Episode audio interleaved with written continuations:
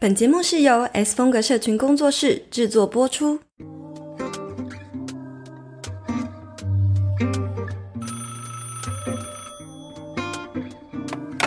喂，Hello，听得到吗？有声音吗？喂喂喂，有，Hello，我是青椒。欢迎回到 Hit Me Up 下班打给我第六十六集。这一集呢，我们要聊一聊到底制作一本杂志有几个步骤呢？这一次我们就要来公开我们团队的工作秘辛啦。那我们工作的工作室其中一个业务呢，就是制作 Solar 的这本杂志风格志，这是一个专属 Solar 俱乐部。这个年会员的一个刊物，然后简单来说呢，这个俱乐部就是凝聚了一些呃斜杠创业家或者远距工作者这群人的一个组织。我们就希望在什么组织？国际组织？的一个团体？对，跟我们主要聊的是不是有点像？对对对，OK。好，反反正 anyway，就是我们就是希望可以帮助他们在一年的时间内，就是得到不同的观点，然后修炼进化这种感觉，然后。过去呢，我们其实有分享过。对我来说，编辑杂志是我进到这个工作室第一个最也是最大的一个鸿沟，最大的陷阱啊！真的，我那时候真的上了什么贼船，是不是？我真的每一天都很，就是不知道该，就是有各种细项。的时候，你不是跟我信心满满？我觉得 OK 啊，嗯，我觉得 Photoshop 应该没有什么问题，这样子。反正 anyway，那真的就是我就是可能工作第一年的噩梦就对了，就是现到噩梦，你给我讲清楚哦。所以今天就要聊聊到底我们在做杂志的过程中，说是噩梦，你看那刚掉，反正都过去了嘛，过去了就是可以聊的事情。好好，就是我们来聊聊制作这个纸本杂志的一些故事，跟我们当初面对到的一些。对，首先我想要先要问 S 别人说，当初到底为什么会就是有做这个杂志的梦想？因为我记得这好像是你自己你的你的梦想，私欲是不是？对不对？也不是梦想哎，我只是觉得很呃，想要拥拥有一本自己的杂志，感觉好像很酷这样子，所以它也不算是一个梦想。然后我觉得有很多话是我想讲的，可是呢，放在网络上又很容易被抄袭。就我就想，而且我以前又在杂志媒体业工作嘛，那就觉得说哇，有知道怎么做杂志，然后对这个很有概念。然后我以前在呃，除了在媒体杂志业工作之外，然后我以前在西班牙念念这个时尚行销的时候，我们有一堂课的老师，他就是我的 role model，然后他是呃西班牙最主流的时尚杂志呢，叫 Telva T E L V A 的。总编辑，然后我每每次上他的课，我我其实上谁的课我都坐在第一排了，但是我上他的课就第一排，然后就是一定要跟老师聊天，然后就是充满爱的眼神在看他，因为我觉得他就是一个超正的女神，所以呢，我就觉得说，就每次听他分享说，哦，他们怎么做杂志啊，然后过程是怎么样，我就觉得哇，在他带领的课程之中。呃，在做这些不管是呃趋势的分析啊，或是在做时尚剪贴啊，或者在做一个文章的规划的时候，我都觉得还蛮有趣的。那我也只。其实我自己本身就蛮喜欢把脑袋想的东西做成一个实体产品的那种感觉，可是我又不想要那种实体产品是热卖的那种，或者是深入在人间民间使用的那种使用品。我希望它是一个可以当做是一个具代表作的一个作品，然后或者是是可以当做怎么样摆在那里看了也舒爽的东西。艺术品，对对对对对，杂志就感觉是一个代表的作品这样子。那我想要再问一个问题，就是到底 Solar 俱乐部是不是因为先想要做杂志，才有衍生出 Solar？真的并不是，真的？并不是，但是我有跟你讲过，我是真的很想要做杂志，但是我就想说，这个杂志如果单推它会很无聊，所以我这个人是这样，我同时会想要做很多东西，但是我会把我想要做的东西都列出来之后，我去想这些东西有没有互相整并的可能性。那其实杂志它单卖其实是蛮可惜的，而且我们会花太多人力去。行销一个小小的杂志，这样子也很奇怪，所以不如是花人力去行销一个俱乐部，但这个杂志可以是这个俱乐部其中的一个 bonus。所以我当时的想法只是整合在一起这样。嗯，好，那我们接下来呢，就是想要来跟大家分享看看，因为刚刚 S 边有讲嘛，他上课的时候听到那些让他眼睛闪闪发亮的制作杂志的过程啊，这些，所以我们呢也想要从我们的角度去分享，那我们制作 Solar 杂志的过程中，嗯包含哪些我们要面临哪些问题，然后当初在设定这本杂志的时候呢，是碰到了哪些的关卡，这样子来跟大家分享。那我们筹备的过程有哪些呢？S 边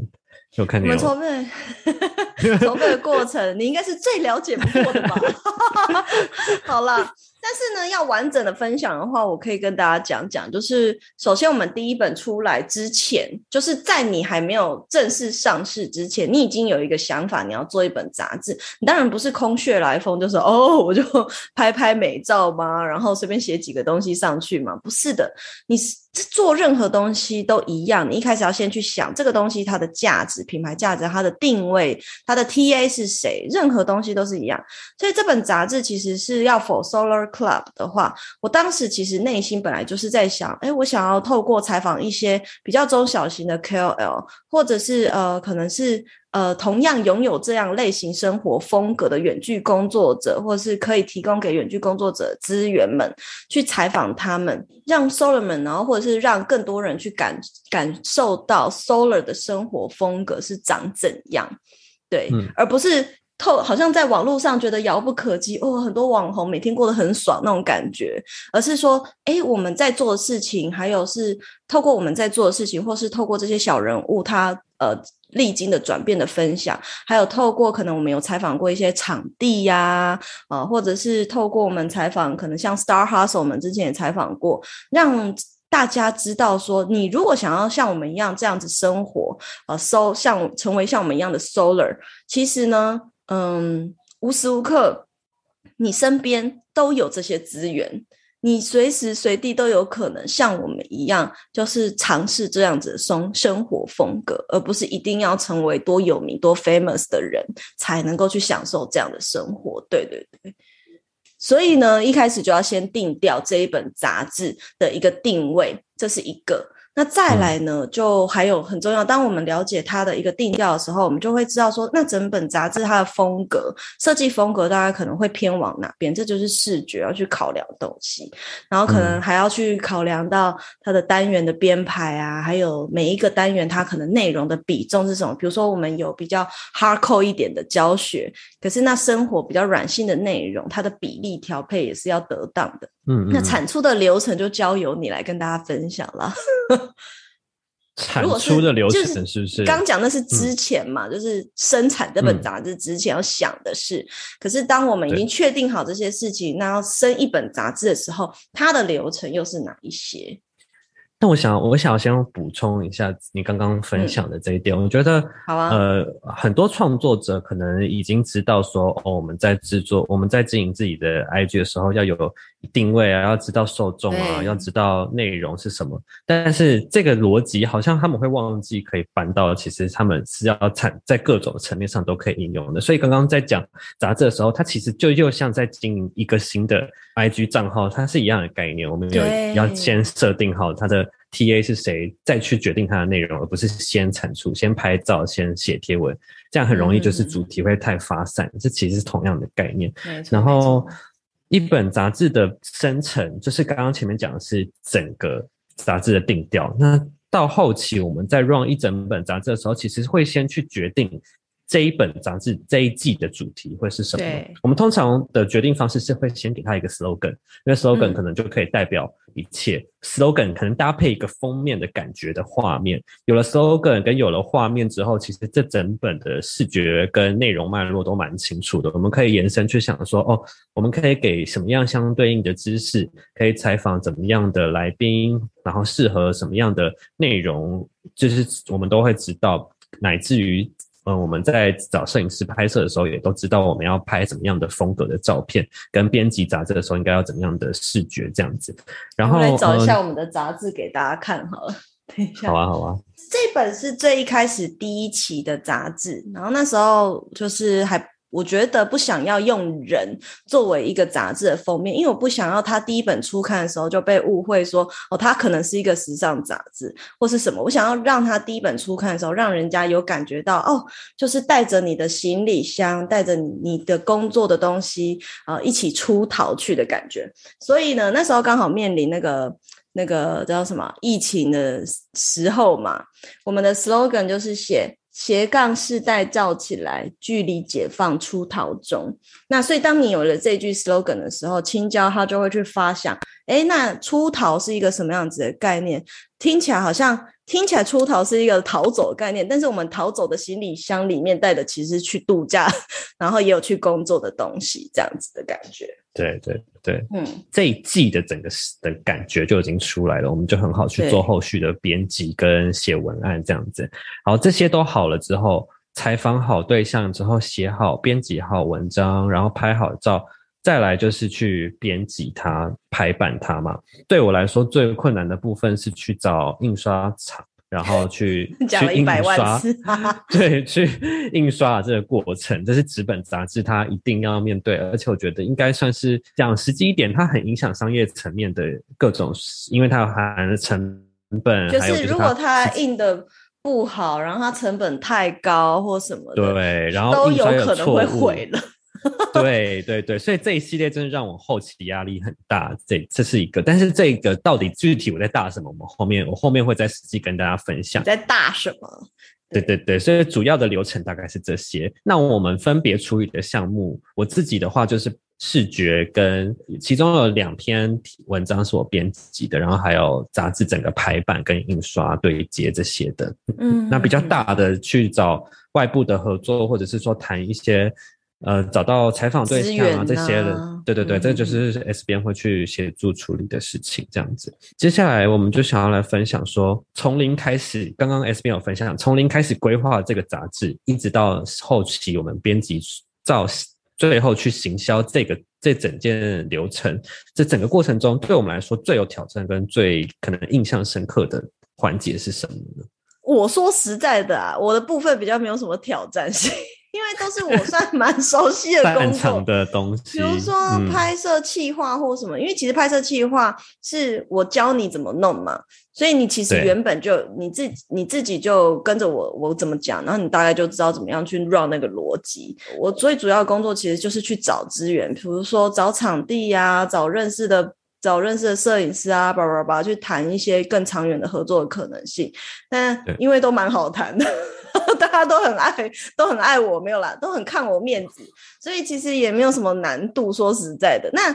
比较有一个困难度，那时候让我很烦恼的是，因为我们还要做电子版，那这个也是让青椒很头痛，因为他做完纸本的排版，他还要再做一个再去手编辑手 机直视的，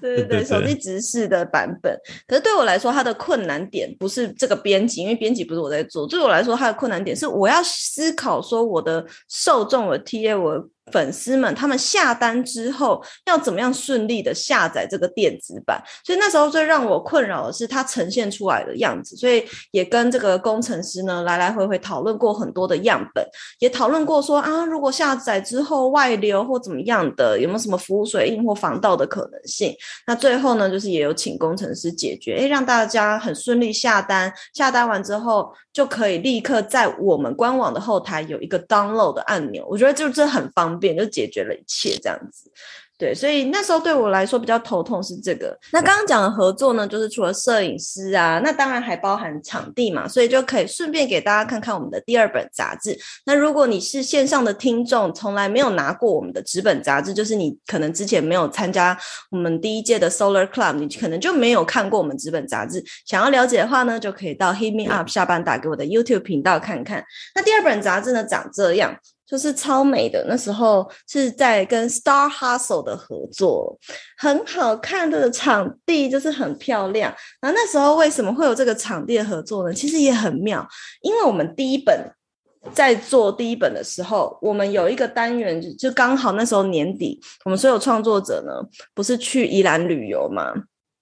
然后去数位游牧嘛，然后也变成了第一第一个第一期杂志的内容之一。那我们去数位游牧去体验的时候，那时候 Joyce 呢，也就是我们的剪辑师 Joyce 跟我分享啊，他们他最近收到了一个很棒的体验邀约，然后是这个 Star Hustle 啊，他刚好呢也想要就是借由 KOL 的合作力量呢，去呃分享更多远距工作的这种，去帮助远距工作者这样。那他们也有很多远距工作者，就是会住在呃，就是会住在他们的青旅。那所以我们就到这个台北的 Star Hustle 去做一个拍摄。那这是第二期杂志的一个合作。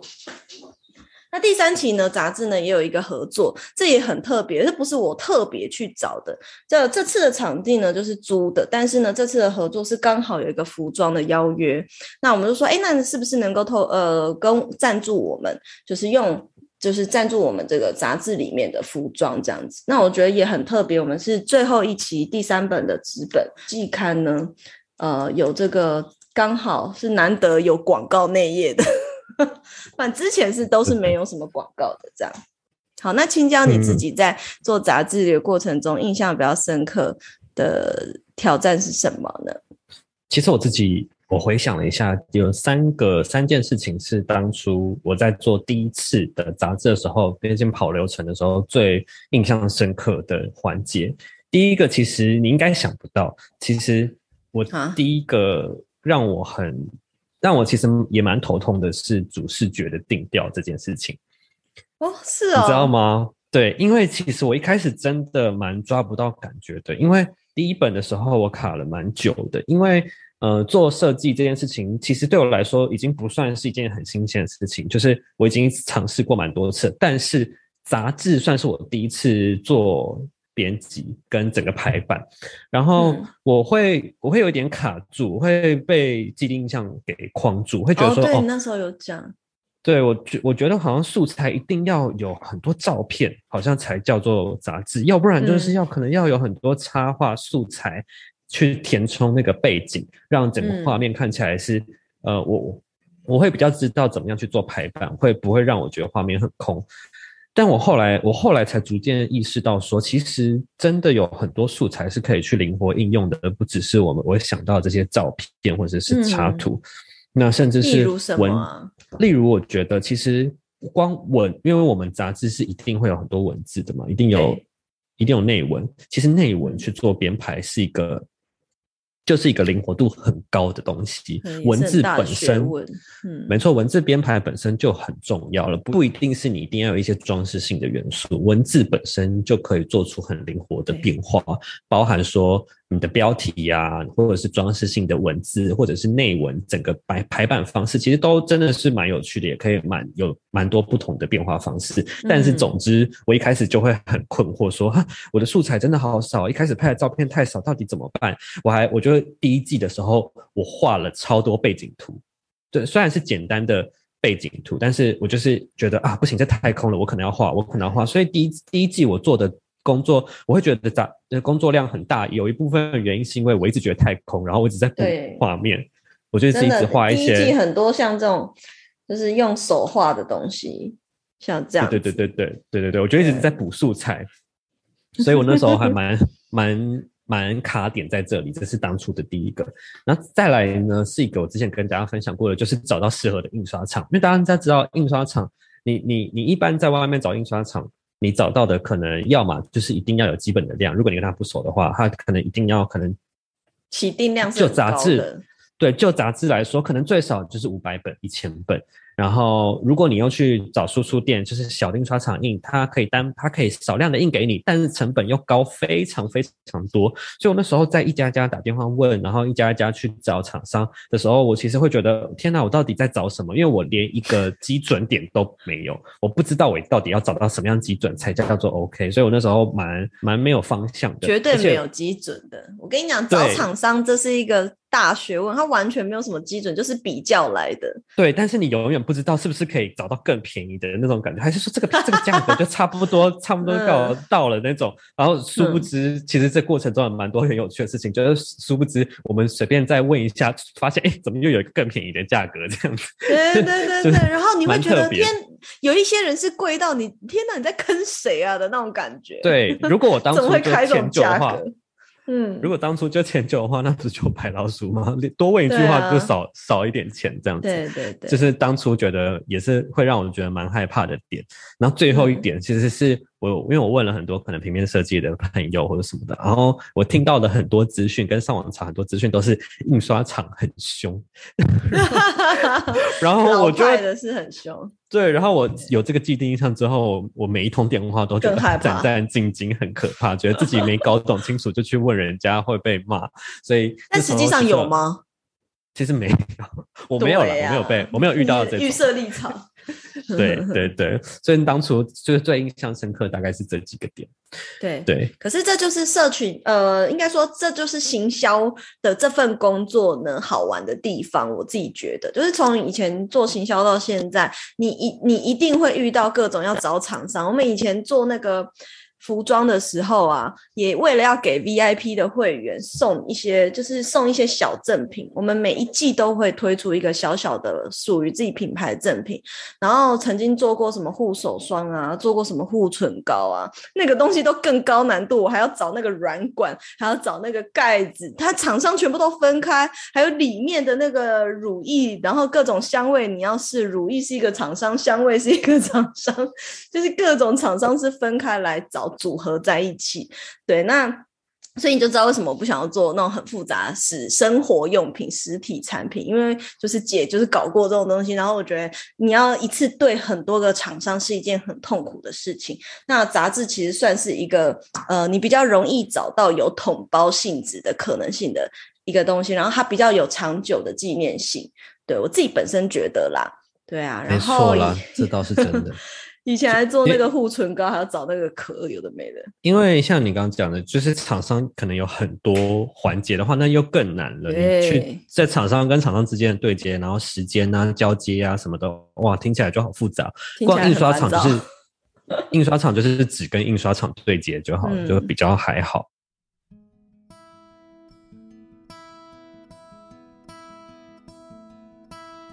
你是不是也有以下困扰？IG 版面换来换去，却怎样都不满意，不懂配色、设计美学，找不到个人风格。套用现成模板虽然很方便，却常常跟其他人撞脸。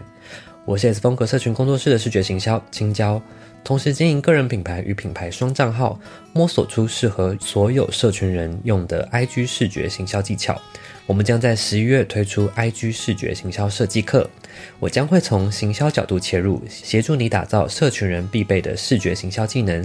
运用织布理论，破除好看的排版就必须得用棋盘、九宫格拼图的限制思维，独创模组化视觉编排法，大幅度提升社群工作者的产出效率。有兴趣的话，现在就立刻点击说明栏的链接，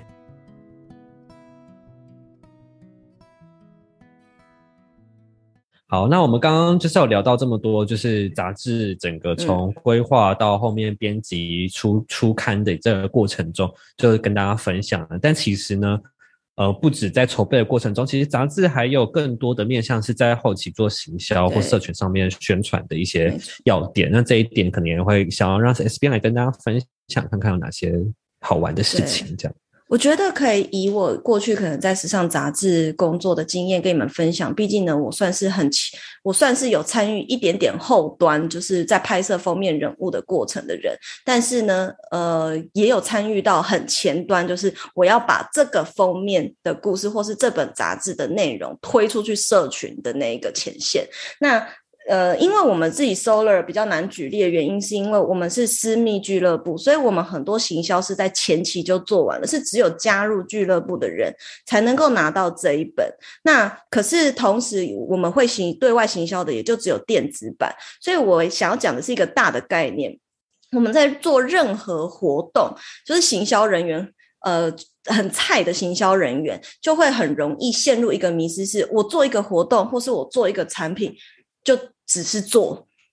然后你完全忘了我现在做的时候是不是可以同步取材。所以行销人员呢，通常都会忘记说，我同步要先规划好后面社群端我要用什么东西去宣传这个东西，这样你在拍摄的过程中，你才知道你要取什么材。所以呢，呃，也就是说。你在制作任何的产品啊，不管是一个我刚刚讲护手霜或什么，或是甚至一本杂志也好，或是一个活动也好，行销人员应该要去同步的思考，说我是不是能够参与这个制作过程？那我如果参与这个制作过程，我要取什么材来运用在我后端的社群行销上？所以我当时呢，参与这个，比如说在呃以前时尚媒体业工作的时候，在拍摄封面人物，我当然不是。负责拍的摄影师，但是我现场社群人员在干嘛？就是现场社群人员，我会想，哎，到时候下一期我出来的时候，今天可能明星来了，Hebe，或是来了谁，要针对这个人物，或是针对这一期的主题，或是针对这一期比较大的一个范围的他在探讨的议题，然后去做一个企划，可能去问他社群上的企划，比如说我们可能会有一个精选是，哎，快问快答，就是封面人物快问快答，我随便举例啊，因为我们做过太多。企划，那可能就是问三个这个很有趣趣味的快问快答，或是让粉丝去投稿问他。那我们在拍摄前一天收集完问题的时候，那拍摄当天去问艺人。那我们动作所有的呃 tempo 都是很快的，所以你取材呢一定要事先先规划好，然后可能你也会有一些侧录的画面吗？你是要放在线动呢？你的格式是要直的还是横的呢？全部都要先想好。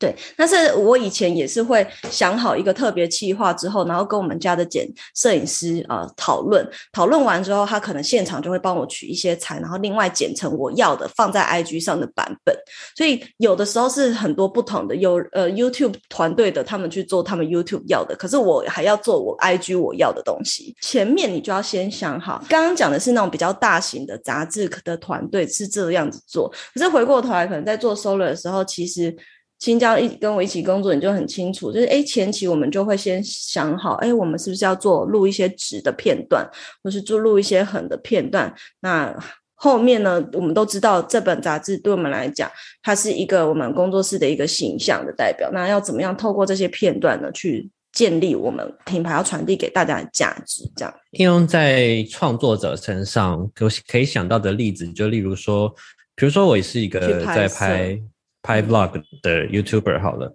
那我在我这可能我的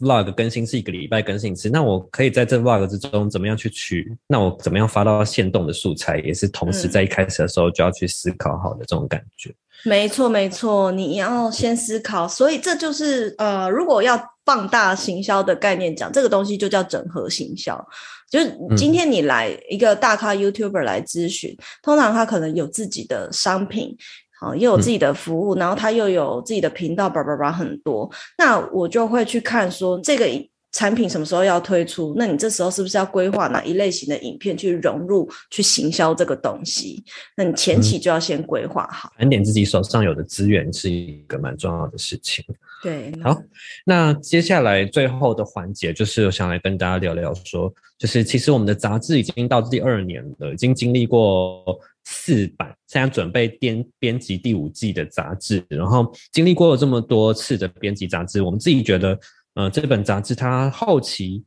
呃，现在从一开始到现在的真的定位跟价值有没有什么不一样？就是它现在最终的价值会是什么，在哪里？呃，跟当初想思考的有没有什么不一样的地方？我想问 S B 啊，因为我自己比较少收到关于，比如说收到杂志之后的 feedback 之类的，是什么？这样真实的回馈是什么？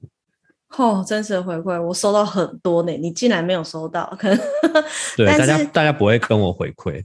对啊，我我先回答第一题，是不是？第一题是问什么？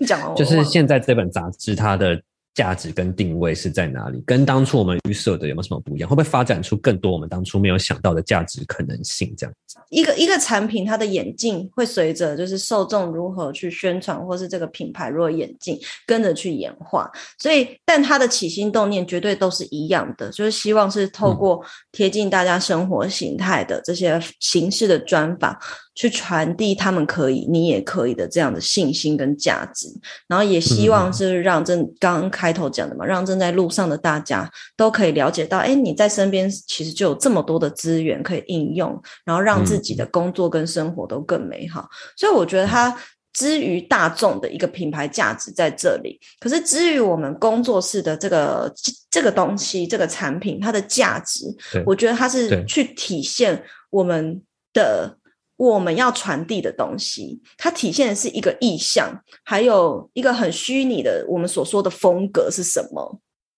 风格社群工作室，可是风格是什么？我们要传递的就是工作的风格，还有生活的风格。那要怎么体现？其实就都在这本杂志，都在这本杂志里面。对我们没有办法演给你看呢、或者是那么闲还拍影片给你看，但是能够 告诉大家，呃，真正的这种 Solar 的精神，或者是他的工作风格、生活风格是什么？其实这就是这个产品它的定位。所以它对于一个品牌来讲，最大的为什么我我觉得它它算是一个 attracting 的商品，它不是一个 chasing 的商品，你懂我意思吗？它是吸引那些真正想要向往的人，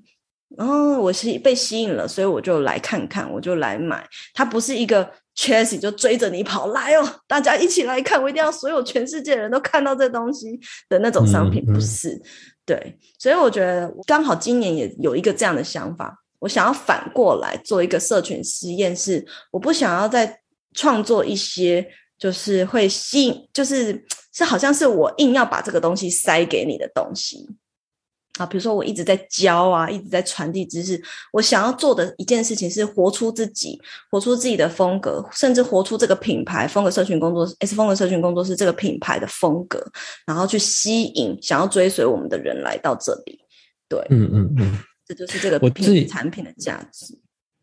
我自己也觉得，就是说从创造这本杂志的角度出发，觉得说他经历了，我觉得他经历了蛮多次的淬炼跟改版，在于说那个我们的单元的规划，因为我们一开始的单元规划是比较硬或是比较局限性的，给他一个嗯标题，就是让他觉得他就是要往这个方向走。可是，在随着每一次的 slow，就是每一季杂志的编辑出来之后，每一季的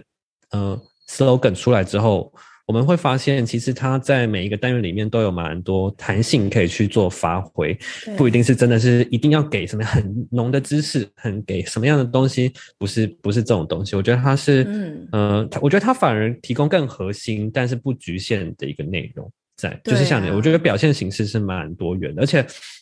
它最终让我的感觉是，这本杂志是在一个很是给我们一个有限的发展方向去无限的吸收。也就是说，嗯大家想要这本看这本杂志的原因，可能是出自于当初想被吸引的那个呃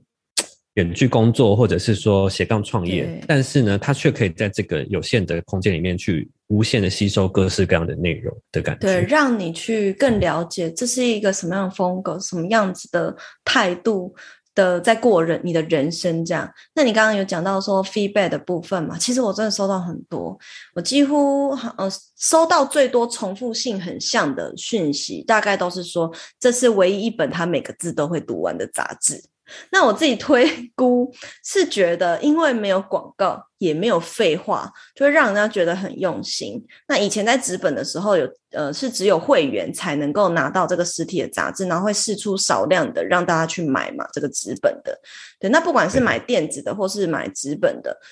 我觉得在内容的用心程度上，大家的感受都是一样的，就会觉得哇，真的是会有他说有一些篇章他会想要再看两次，那有一些人物故事是会 touch 到他很感动，他认为这个阅读的过程跟听 podcast 的感觉又不太一样。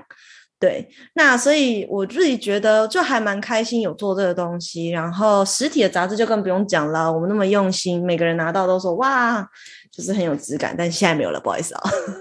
但是现在呢，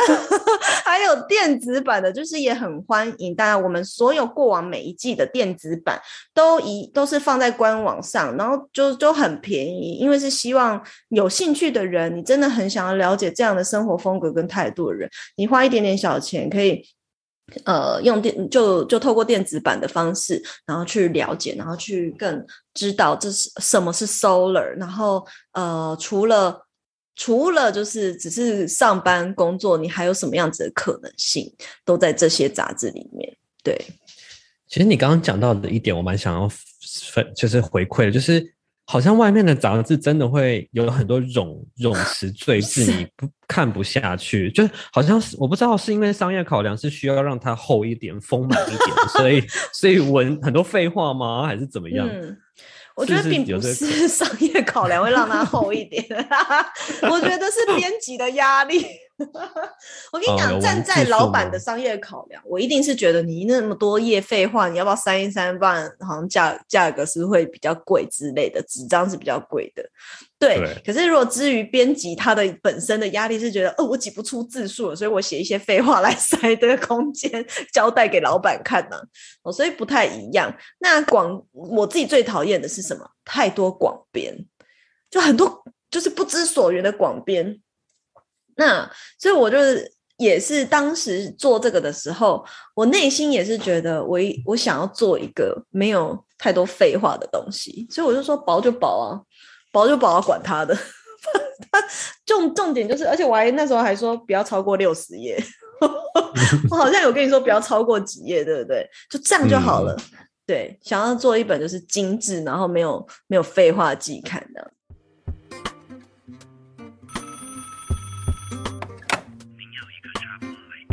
好，那就到最后的环节了。我在现实动态的时候呢，有问大家一个问题，说思考看看他们觉得在制作杂志、一本杂志的过程中最困难的环节是什么，然后来看是不是其实跟我们的想法是一样的，或者是其实有什么他们想不到的困难，或者他们认为的困难又是哪里呢？可能跟大家分享一下。然后我有获得几个答案，呃，其中我的第一个答案，他说他觉得最困难的是主视觉，他觉得整个哦杂志的视觉这是一个。好像从视觉的定调这是你自己投稿的吧？不是我，一般的其实我觉得民众知道主视觉这个东西哦。民众是不是？对啊，一般突然有路边的民众，突然这句话有一种把自己抬高的感觉。像是我是总统之类的。商业考量的话，主视觉确实会影响人家购买的意愿，这样子。然后还有一个呃粉丝呢，他投稿说有吸引人愿意购买的内容，对嗯这也是一点。但这个其实牵涉到前期的行销，怎么样去宣传也是蛮重要的。还有最后还有一个人的回答呢，他说内容发想跟质感的排版，其实就差不多是大家都讲到蛮类似的东西，就是内容，要不然就是视觉层面这样子。嗯但其实有很多大家没有看不到的地方，例如说前期的资源啊、谈合作啊，这些其实也都是很困难、蛮困难的部分这样子。我其实也想要宣嗯导一件事情，就是关于看杂志这件事情。就是说实在的，大家也可以一边回想你上一次看杂志，或是拿起一本季刊是什么时候。可能很多人会觉得，我看书就是要看一个非常浓厚知识的东西，或者是非常哦我要有成长，能够让我成长、让我改变的一本书，它才叫好好书。可是为什么杂志它有它存在在这个人间的必要？因为其实我我们排除掉八卦杂志这一类的东西，我们就时尚杂志或生活风格类的杂志来讲，它其实本身要传递的就是一个意象，它要让你提升的是另一种层次的想象，或者是另一种活出不同可能性的一个想象，或者是让你去更了解哎各种。呃，探索各个你可能意想不到领域的一个空间，游走在那个画面里面。所以我觉得杂志的阅读，它带来的提升，其实是一种气质跟那种见解，还有那个呃视野的不同啊，跟看一般书的提升的那种知识上的提升是不太一样的。我好像可以理解你在说什么。其实每一嗯种传递价值的管道，它都有自己独特的地方。就例如说，社区媒体来说好了，脸书、IG、TikTok，其实他们也都代表了不一样的风格嘛。其实一样的概念，书本、杂志是不一样的那种感觉。嗯好，那希望大家对这一集的内容都觉得收获满满，或者是学学学到了不同的东西。那有任何的想法，非常欢迎你呃五星评论留言告诉我们，或是分享到 IG 标记我们，跟我们分享喽。那我们下一集再见喽，拜拜。拜拜。